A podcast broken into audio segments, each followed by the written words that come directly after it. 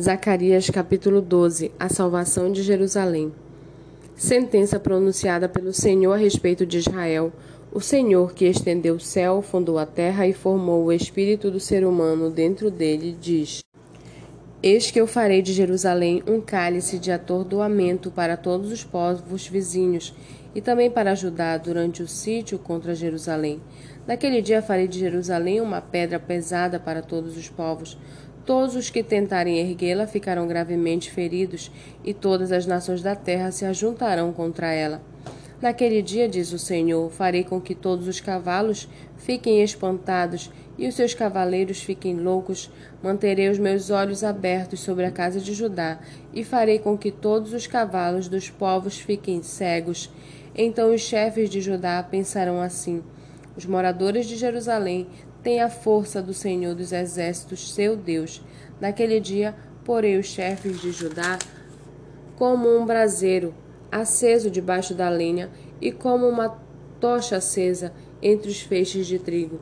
Eles destruirão à direita e à esquerda todos os povos ao redor, e Jerusalém será habitada outra vez no seu lugar, na própria Jerusalém. O Senhor salvará primeiramente as tendas de Judá, para que a glória da casa de Davi e a glória dos moradores de Jerusalém não sejam exaltadas acima de Judá. Naquele dia, o Senhor protegerá os moradores de Jerusalém. O mais fraco dentre eles naquele dia será como Davi, e a casa de Davi será como Deus, como o anjo do Senhor diante deles. Naquele dia procurarei destruir todas as nações que vierem contra Jerusalém. E sobre a casa de Davi e sobre os moradores de Jerusalém derramarei o espírito da graça e de súplica. Olharão para aquele a quem traspassaram, prantearão por ele como quem pranteia por um filho único, e chorarão por ele como se chora amargamente pelo primogênito. Naquele dia o pranto em Jerusalém será tão grande como o pranto de Haddad Rimon no vale de Megido.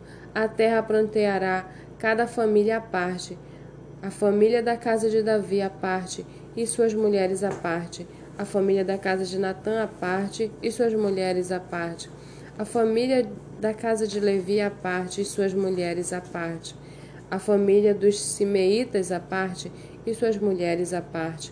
Todas as outras famílias plantearão, cada família à parte e suas mulheres à parte.